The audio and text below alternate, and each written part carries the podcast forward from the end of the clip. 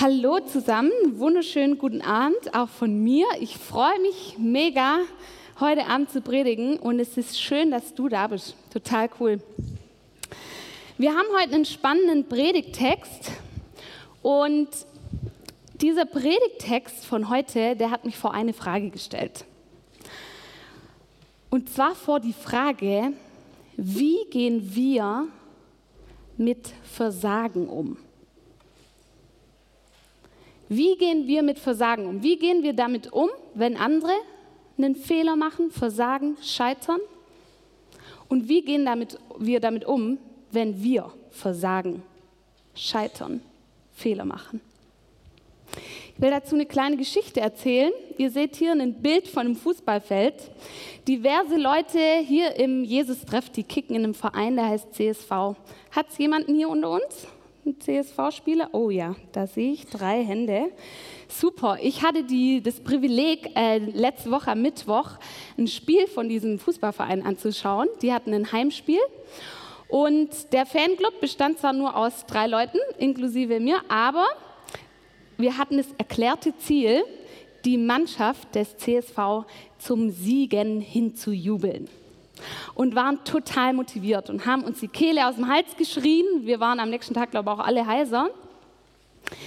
Es war so, dass ungefähr in der 82. Minute klar war, dass die acht Tore, die noch hätten fallen können, nicht mehr fallen werden und die Jungs das Spiel wahrscheinlich nicht machen.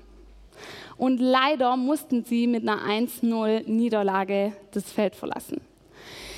Die Stimmung nach diesem Spiel, die war wirklich mies. Ich konnte das kaum aushalten. Ich glaube, als Frau ist das nochmal ein bisschen anstrengender, aber die war richtig mies, so dass nach dem Spiel ein paar zu mir herkamen und gesagt haben von den Spielern, ey, was mache ich hier eigentlich? Ich glaube, ich suche mir einen anderen Verein. Das macht doch keinen Sinn mehr. Ich werde nicht sagen, wer das war, wer dieser Verräter war. Aber das macht doch keinen Sinn, in einem Verein zu kicken, wo man ungefähr jedes Spiel verliert, weil das war nicht die erste Niederlage des CSV leider. Wie gehen wir, mit Versagen um? Ich glaube, ganz oft reagieren wir auf Versagen mit Rückzug, mit Abbruch. Wir lassen es sein. Es macht keinen Sinn, weiterzumachen. Und ich glaube, dass das ein Muster ist, das ganz oft hervorkommt, sei das bewusst oder unbewusst. Ich arbeite seit einem Monat oder so an der Schule, und zwar als Schulsozialarbeiterin, nicht als Lehrerin. Und ich hatte vor ein paar Wochen ein Gespräch mit einem Lehrer. Und der Lehrer, der hat mit mir über einen Schüler von ihm gesprochen. Miguel hieß der. Und das war ein, das ein super Lehrer.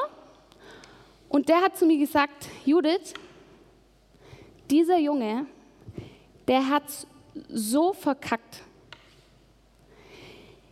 Dieser Junge, der hat so viel Mist gebaut, der lügt, der lügt, der lügt. Ich kann ihm nicht mehr vertrauen.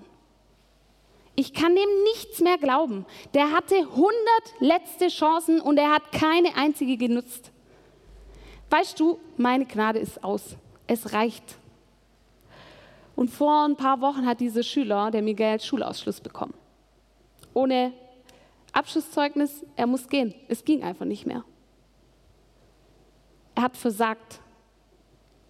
Und dann wurde ihm ein Dead End gesetzt. Und ich glaube, das ist so ein Muster. Wir setzen Dead Ends. Wir lassen es. Wir ziehen uns zurück. Erinnerst du dich an das letzte Mal, als sich jemand enttäuscht hat? Jemand hat ein Versprechen nicht gehalten. Du wurdest belogen oder du wurdest hintergangen von einem Kollegen oder einem Chef. Und deine Strategie ist vielleicht, jetzt sprichst du einfach mal ein paar Tage nicht mehr mit dem. Oder du begrüßt ihn das nächste Mal einfach nicht mehr. Dead End. So geht man mit mir nicht um. Dann lasse ich es. Ich ziehe mich zurück. Oder du bestrafst die Person subtil. Oder vielleicht beendest du die Beziehung sogar ganz. Es gibt ein Dead End. So reagieren wir auf Versagen. Ich wette, unter uns sitzen viele, in deren Großverwandtschaft es mindestens eine so eine Geschichte gibt, dass Onkel XY mit dem Bruder XY mal einen Streit hatte und deswegen spricht die Oma nicht mehr mit der Frau von Bruder XY, weil. Kennt ihr sowas?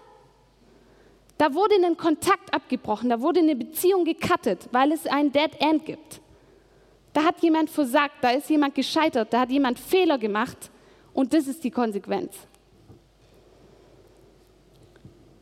Und weil wir genau wissen, dass ganz oft so mit unseren eigenen Fehlern auch umgegangen wird, reagieren wir oft so, dass wir diese Fehler verstecken wollen. Weil wir wollen ja nicht, dass man mit uns irgendwie eine Beziehung bricht. Kennst du das, dass du manchmal so Halbwahrheiten oder Lügen erfindest, einfach damit du nicht Gefahr läufst, damit dein Gegenüber, dein Partner, dein Kollege, wer auch immer, mit dir bricht, damit die Beziehung keinen Knacks bekommt? Und das ist eine berechtigte Angst, weil das ist, das ist unser Muster, dass wir Dead Ends setzen. Das ist unsere Antwort auf Versagen. Und ich will heute mit euch mal die Frage stellen, wie Gott denn auf Versagen reagiert. Wo ist eigentlich das Dead End von Gott? Was muss passieren, damit dieser Gott mal einen Dead End gibt? Und wir haben einen echt spannenden Bibeltext, um das heute rauszufinden. Und ich will noch mit uns beten. Vater, ich danke dir so sehr für jeden Einzelnen, der heute Abend hier ist. Es ist ein Privileg, dass wir zusammen ja, dich jetzt erleben dürfen, dass du zu uns sprechen willst. Wie cool ist das? Ich danke dir dafür. Und ich danke dir dafür, dass du uns ermutigen willst. Und ich bitte dich, dass deine Worte uns wirklich im Herzen berühren und treffen.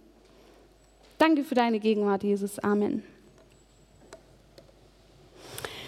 In den letzten Wochen haben wir hier im Jesus-Treff ja immer Geschichten vom König David gehört. König David ist ein Mann, der 1000 vor Christus in Israel an der Macht war. Und wir haben die letzten Sonntage ganz viele Geschichten von dem gehört. Und bevor ich in den Bibeltext einsteige, der für heute dran ist, will ich mit euch mal noch mal ein bisschen rekapitulieren, was wir denn für Geschichten über diesen David gehört haben. Sie erhalb die Frage an euch, an was erinnert ihr euch? Wer war die letzten Sonntage hier? So die letzten drei, drei vier, fünf Wochen? Schon ein paar, oder? Was für Geschichten kennt ihr von David? David und Goliath. Die Geschichte kennt wahrscheinlich jeder. David hat als König von Israel den ewigen Feind, die Philister, besiegt. Er hat nicht nur Goliath besiegt, sondern er hat es geschafft, das Land der Philister unter seine Macht zu bringen. Und letzten Sonntag haben wir gehört, dass es einen Fünf-Fronten-Krieg gab, in dem David das, das Reich Israel so groß gemacht hat wie nie zuvor und nie danach. Ich habe meine Karte mitgebracht. Das heutige Israel geht ungefähr bis hier. Und da, unter David war Israel so groß. Und sogar hier, wo die, das Land der Philister war, war David der Herrscher. Also David und Goliath und das riesige Reich unter David. Eine Geschichte. Was haben wir noch für Geschichten gehört?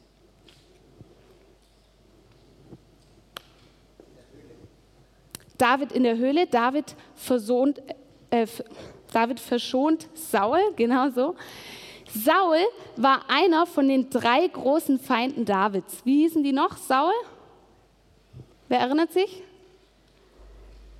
Abner war einer und Ishbosheth. Das waren die drei großen Feinde von David. Und diese drei großen Feinde von David, die sterben oder werden getötet, einer nach dem anderen. Und wie reagiert David? Wer erinnert sich? Genau, David trauert. Die drei großen Feinde von David sind tot. Das heißt, seiner Macht steht nichts mehr im Wege. Und was tut dieser verrückte Typ? Er trauert. David vergilt Böses mit Gutem. Und überlegt mal, David war der König. Das heißt, er stand im Rampenlicht der Öffentlichkeit. Das hat jeder mitbekommen. Jeder hat mitbekommen, wie göttlich dieser Mann ist. Wie abgefahren der handelt. Was für Heldentaten der tut. Was wissen wir noch? Welche Geschichte kennen wir noch von, vom König David? Was fällt euch ein? Keine Ideen mehr? Ich helfe euch auf die Sprünge. David hatte einen Freund, der hieß Jonathan. Und mit diesem Jonathan hat David einen Bund geschlossen. Und der Bund, der bedeutete Folgendes, und zwar, dass der David als König den Nachkommen Jonathans für immer gnädig gesinnt sein würde. Und als König hatte David die Macht. Das bedeutete, wenn dieser König dir und deinen Nachkommen die Gnade zusicherte, dann warst du auf der sicheren Seite. Und eines Tages begegnet der König David einem Nachkommen von Jonathan, Mephibosheth hieß der, und der war gelähmt, der konnte nicht gehen. Und als gelähmter Mann galt dieser Typ als absoluter Abschaum der Gesellschaft. Das war eine Randgruppe. Was macht David? David sagt ihm, hey, du bist ein Nachkomme Jonathans und ich, mit dem habe ich einen Bund geschlossen. Ich werde dir alle Länder Sauls geben, über die wirst du der Herr sein. Wie irre! Das macht einen König. Leute, stellt euch mal vor, unsere Kanzlerin Frau Merkel nimmt einen Flüchtling auf. So wäre das ungefähr. Stellt euch mal vor, was für eine Schlagzeile das machen würde wenn die einen unbegleiteten minderjährigen Flüchtling zu Hause aufnehmen würde. Aber so war das. Alle würden sie bewundern und so hat David gehandelt. Er hat nur Sachen gemacht, wo jeder dachte, was für ein Mann, wie göttlich kann der eigentlich regieren, wie groß ist der. Und unter diesem David wurde Israel zum machtvollsten Staatsgebilde. Israel wurde reich durch die ganzen Königtümer, die er eingenommen hat. Und ich glaube, das ganze Volk, das war in so einer Erwartungshaltung, was kommt als nächstes? Es wurde immer krasser. Was glaubt ihr, was als nächstes kommt? Natürlich noch was krasseres, oder? Dieser David war so ein Held, der hat ein krasses Ding nach dem anderen gebracht. Da kann man ja nur davon ausgehen, dass die nächste Geschichte noch eine Steigerung wird. Und was lesen wir in Kapitel 11?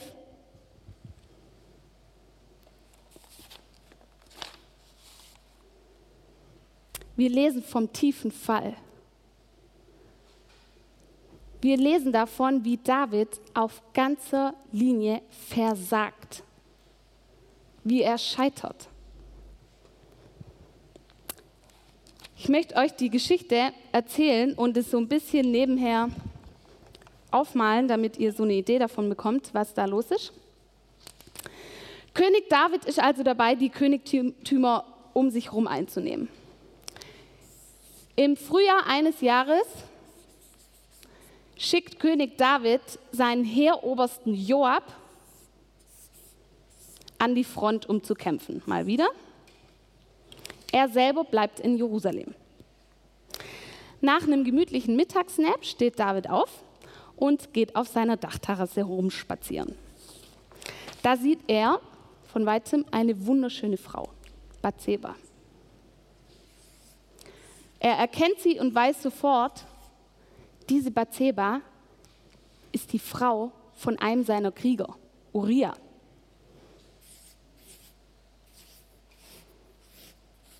Aber David findet diese Frau so schön, dass wir lesen in Vers 4, da sandte David Boten hin und ließ sie holen.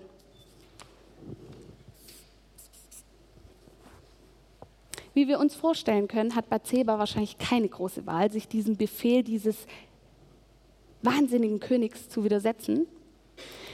Sie kommt in den Palast, die beiden haben Sex und es passiert, was diesen Ehebruch zu verheimlichen unmöglich macht. Bathseba wird schwanger. Meine Illustrationen sind Wahnsinn. Das lässt sie auch dem König David ausrichten, der daraufhin natürlich überlegt, wie kommt er jetzt aus dieser Nummer wieder raus? Der König David bestellt den betrogenen Ehemann in den Palast, damit der ihm eine Berichterstattung über die Kriegslage abliefert. In Wahrheit will er natürlich, dass der Uriah in dieser Frontpause zu sich nach Hause geht, mit seiner Frau schläft und David ihm sozusagen dieses Kind unterjubeln kann. Dummerweise handelt es sich bei Uriah um einen sehr loyalen und hingebungsvollen Krieger.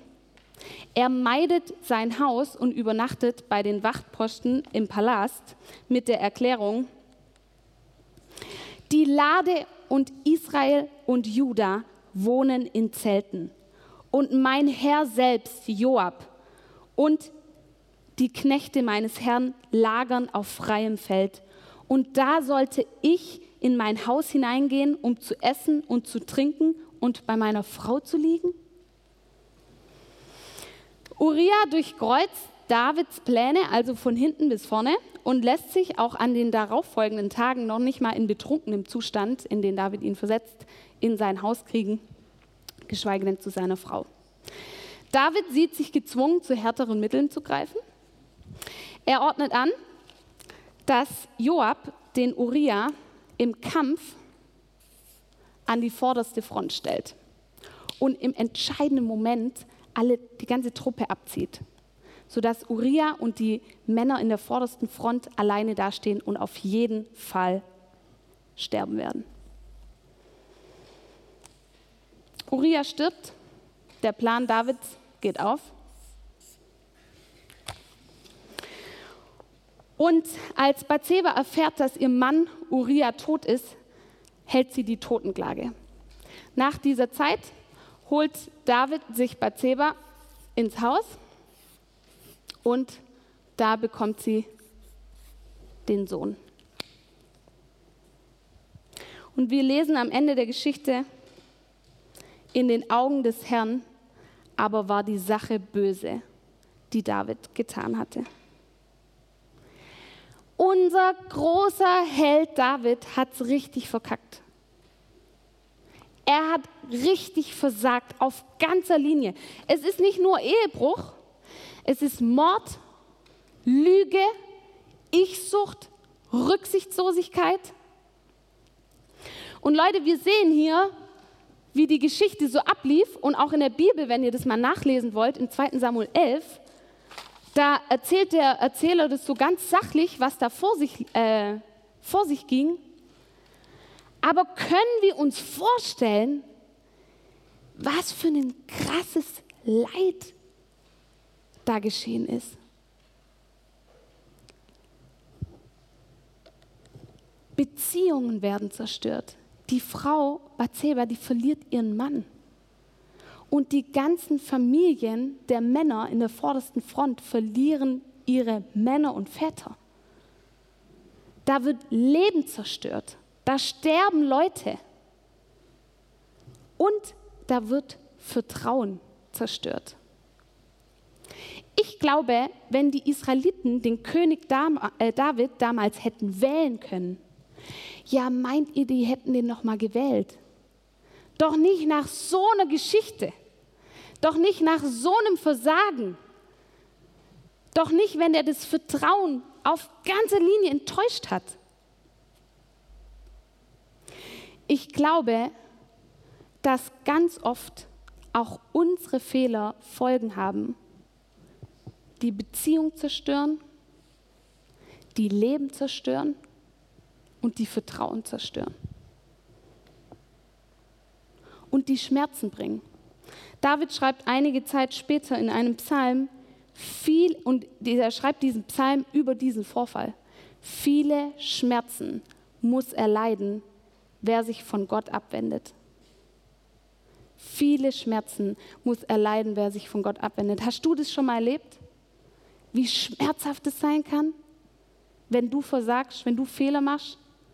Oder wie schmerzhaft es sein kann, wenn jemand anders einen Fehler macht und du leidest unter den Folgen? Leute, was meint ihr, durch welche Schmerzen die Angehörigen der Opfer in Frankreich gerade gehen? Was meint ihr, wie schmerzhaft es ist, eine Person zu verlieren, weil jemand anders versagt hat? Weil jemand anders so einen dummen Fehler gemacht hat? Was für ein krasses Leid kommt da? Und wie reagiert die Welt mit sowas? Wie reagieren wir auf so einen Versagen? Mit Abbruch. Ich habe es gerade schon mal gesagt, dieser König David, der wäre nie wieder gewählt worden. Versteht ihr? Es ist so logisch, aber mit so einem Mann bricht man. Das geht nicht. Vor ungefähr einem Monat wurde der Vorwurf bekannt, dass der Deutsche Fußballbund für, äh, für die WM 2006 von der FIFA mit Schmiergeldern Stimmen gekauft haben soll. Und ungefähr vor einer Woche ist der ähm, DFB-Präsident Wolfgang Niersbach zurückgetreten. Ja, logisch, oder? Glaubt ihr, so ein Mann kann dann noch in diesem Amt bleiben? Einer, der so versagt hat oder der zumindest von so einem Versagen wusste und einen Fehler gemacht hat, der kann doch nicht weitermachen. Ist ja klar. Gut, dass er selber auf den Gedanken kam. Er hätte auch so gehen müssen. Aber das ist unser, unsere Strategie. Wir setzen Dead Ends. Es geht einfach nicht. So geht es doch nicht. David war ja der, als König der Richter für die Israeliten. Also wenn die einen Rechtsstreit hatten, dann sind die zum König David und der hat in dieser Sache dann entschieden und geurteilt und gestraft und so weiter. Wer ist der Richter vom Richter? Das war damals Gott. Und die Israeliten wussten, Ehebruch gilt als Schandtat Israels. Ehebruch war eine Schandtat Israels. Und allen war klar, die Strafe, die eigentlich auf so einen Ehebruch folgt, ist Tod. Ist die Todesstrafe. Und ich glaube, die haben sich die Frage gestellt, was wird Gott jetzt tun? Wie geht Gott mit diesem Versagen um? Wie geht Gott mit deinem und meinem Versagen um?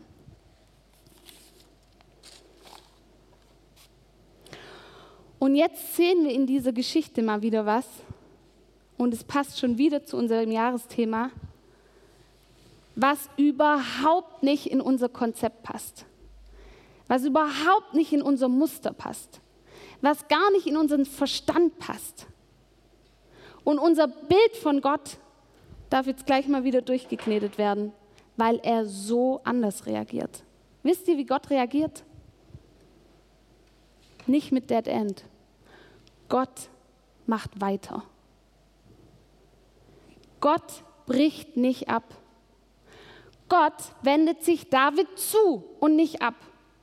Gott zieht sich nicht zurück, sondern Gott schreibt diese Geschichte mit diesem Versager weiter. Bei Gott gibt es kein Dead End. Gott geht weiter. Worin sehen wir das? Der zweite Sohn von Bathseba heißt Salomo. Und mit Salomo wird die Dynastie Davids fortgesetzt. Und es ist auch die Linie, aus der 900 Jahre später Jesus geboren wird. Und ich glaube, was Gott hier mit David macht, das sehen wir an Jesus auf eine ganz extreme Art und Weise. Als Jesus hier auf der Welt lebt, wird er von den Menschen missachtet, belogen, betrogen und brutal hingerichtet. Krasser kann man in einer Beziehung ja wohl nicht versagen, oder? Mord ist ja wohl der krasseste Fehler, den du in einer Beziehung überhaupt machen kannst, weil du die Beziehung damit beendest. Noch krasser kann man ja gar nicht versagen. Aber Jesus wird ermordet, er wird hingerichtet am Kreuz. Und wie reagiert Gott? Wie müsste er nach unserem Muster eigentlich reagieren? Mit einem Dead End. Es dürfte eigentlich nicht weitergehen, aber was passiert? Wie reagiert Gott? Mit Leben, mit Auferstehung. Heute ist Ostern, Leute, versteht ihr das? Gott macht weiter, Gott hört nicht auf. Gott reagiert auf unser Versagen, indem er weitermacht, mit Leben. Als Dead End war, geht Gott noch weiter zum Leben. Und wenn du glaubst, dass irgendeiner deiner Fehler oder irgendeines von, deinem, von deinen Versagen oder ein Scheitern von dir auch nur irgendwie dazu beitragen könnte, dass Gott sich irgendwie von dir abwendet oder dass die Beziehung zu Gott irgendwie von Gott gebrochen wird oder so, dann schau auf Jesus. In Jesus sagt dir Gott, ich mache immer weiter. Ich mache immer und immer und immer und immer und immer weiter. Ich werde dich immer auferbauen. Ich werde dich immer stärken. Ich werde dir immer treu sein. Ich werde dir immer Leben schenken. Ich werde deine Schmerzen immer heilen, aber ich werde nicht brechen. Gott macht immer, immer weiter. Was für eine krasse, was für eine krasse Nachricht, was für ein Evangelium. Gott macht weiter, er hört nicht auf.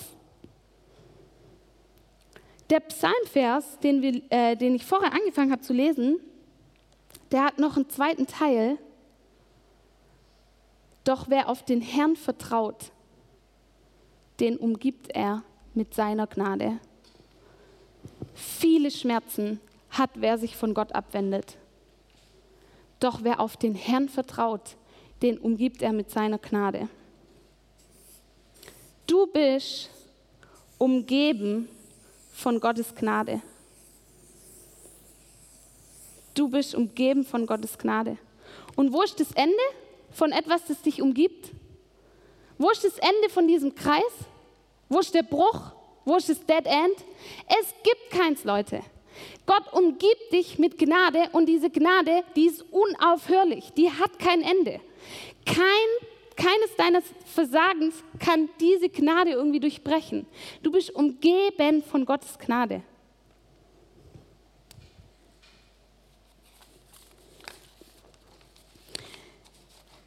Und was aus dieser unaufhörlichen Gnade folgt, das hören wir nächste Woche in der Predigt von der Caro Wolf, wo es nämlich darum geht, dass David sein Versagen erkennt. Ich glaube, wo wir um diese unaufhörliche Gnade Gottes wissen, wo wir wissen, dass kein Fehler dazu führen kann, dass Gott mit dir bricht, da sind wir frei zu erkennen, dass wir versagt haben und worin wir versagt haben. Wo wir um die Gnade Gottes wissen, können wir unser Versagen erkennen. Und wo wir unser Versagen, um unser Versagen wissen, können wir die Gnade Gottes erkennen. Ihr kennt bestimmt alle dieses Lied Amazing Grace. Das wurde geschrieben von John Newton, der im 17. Jahrhundert der Kapitän eines Sklavenschiffs war.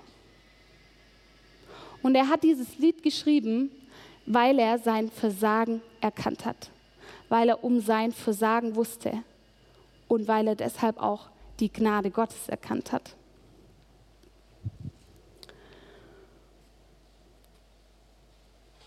Und ich glaube, dass aus dieser unaufhörlichen Gnade, aus dieser dich umgebenden Gnade, aus diesem Fakt, dass Gott nie mit dir brechen wird, dass sich daraus auch ein Vertrauen ergibt, ein Vertrauen darauf, dass Gott mit all deinem Scheitern was Gutes machen kann und dass es weitergeht.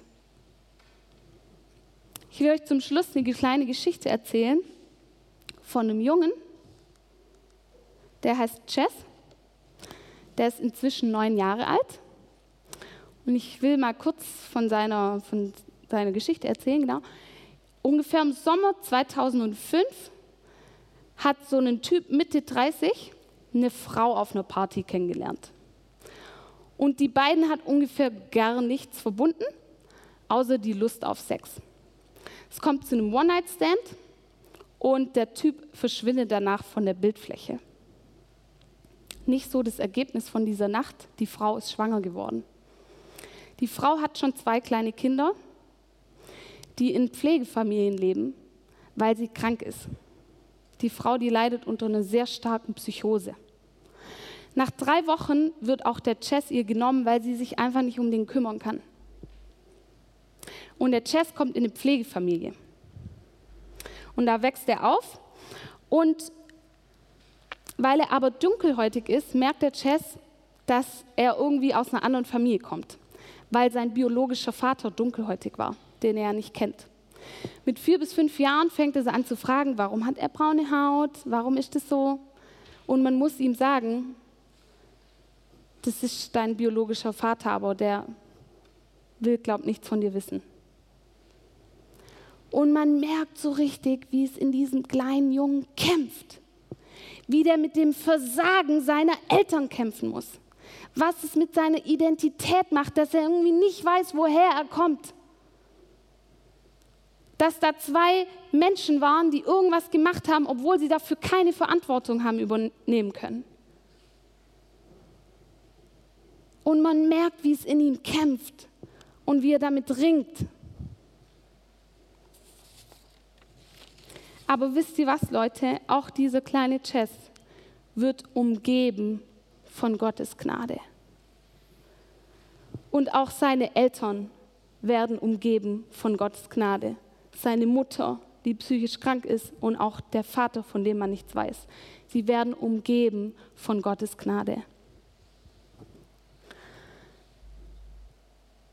Vor einiger Zeit hat der Chess, der mein Pflegebruder ist, mir ein kleines Zettelchen geschenkt und auf dem Zettel hat er mit einer Locke von sich, hat er abgeschnitten, eine dunkle Wolke drauf gemalt und hingeschrieben, auch hinter einer dunklen Wolke scheint die Sonne.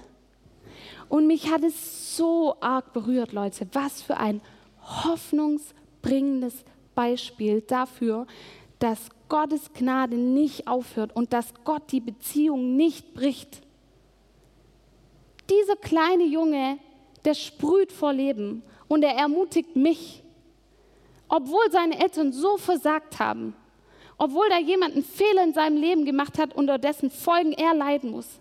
Aber Leute, viele Schmerzen hat, wer sich von Gott abwendet, aber wer auf den Herrn vertraut, den umgibt er mit seiner Gnade. Wisst ihr, Gott schreibt die Geschichte vom Chess weiter. Das ist die Hoffnung. Gott macht weiter, Gott bleibt dran, Gott wird immer und immer und immer und immer aufbauen, stärken, Leben schenken, Schmerzen heilen und weitermachen. Ich will zum Schluss ein kleines Gedicht noch vorlesen. Wenn du fällst und Fehler machst, Schmerzen und Versagen schaffst, ein Lied dir meine Gnade singt das durch deine Schwachheit dringt. Ich lebe und du sollst auch. Umgebe dich und hör nicht auf. Amen.